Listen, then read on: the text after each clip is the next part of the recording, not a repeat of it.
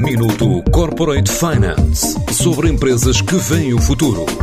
Minuto Corporate Finance na TSF, à terça e à quinta-feira, antes da uma e das seis da tarde, com o apoio Moneris.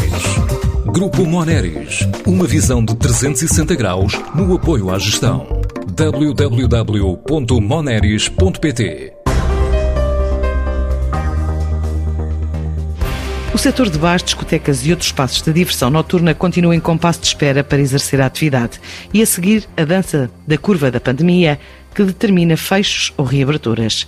O clima de incerteza já levou muitas capelinhas a decidirem manter as portas fechadas até final do mês.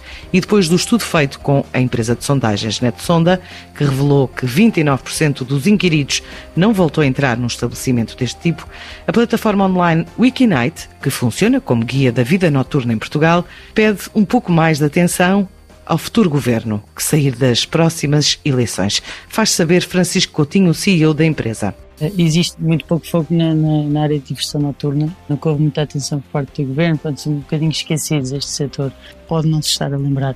Pode, não, não está, porque nunca houve nenhum apoio direto para nós, empresas que estamos ligadas à, à diversão noturna. Um setor pronto para o regresso às pistas de dança, o que chegou a acontecer no outono e permitiu analisar o comportamento de 706 pessoas entre os 16 e os 29 anos, quanto à segurança também sanitária mas mais de um terço dos notívagos dos tempos pré-pandémicos continua a preferir o dia longe de espaços de diversão. As conclusões que nós chegamos é que realmente existe uma maioria de pessoas que concorda com a apresentação do certificado, se sente mais seguro ao apresentar o certificado, e depois 29% das pessoas que, que disse que ainda não frequentou novamente estes espaços depois da pandemia. As principais razões é porque tem medo, medo de contrair o, o, vírus, portanto tem medo dos ajuntamentos, acham que estes espaços não são seguros, mas pronto, nós tentámos recolher eh, uma amostra diversificada a nível de idades, sendo que 90% é entre os 20 e os 39 e 57% de mulheres e 43% de homens. Foram tudo pessoas selecionadas que já vão a discotecas ou que têm interesse em ir a discotecas.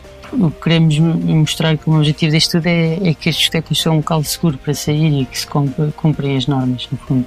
Por exemplo, a noite de Halloween foi uma das noites mais cheios de sempre, muitas pessoas nas discotecas. Eh, estava a correr tudo muito bem, não houve nada que se pudesse identificar assim como uma mudança drástica que afetasse o setor. Os dados revelam ainda uma mudança de hábitos, não tanto a nível de consumo, mas ao nível dos horários e do próprio tempo gasto no lazer. Aqui a frequência, pelo que as pessoas responderam, é que se mantém um pouco igual a antes, sendo que as entradas e saídas das discotecas é que mudaram um pouco. Portanto, as pessoas saem mais cedo, eh, apesar de continuam a frequentar eh, ou seja, 18% uma vez por semana e uma vez por mês cerca de 23%.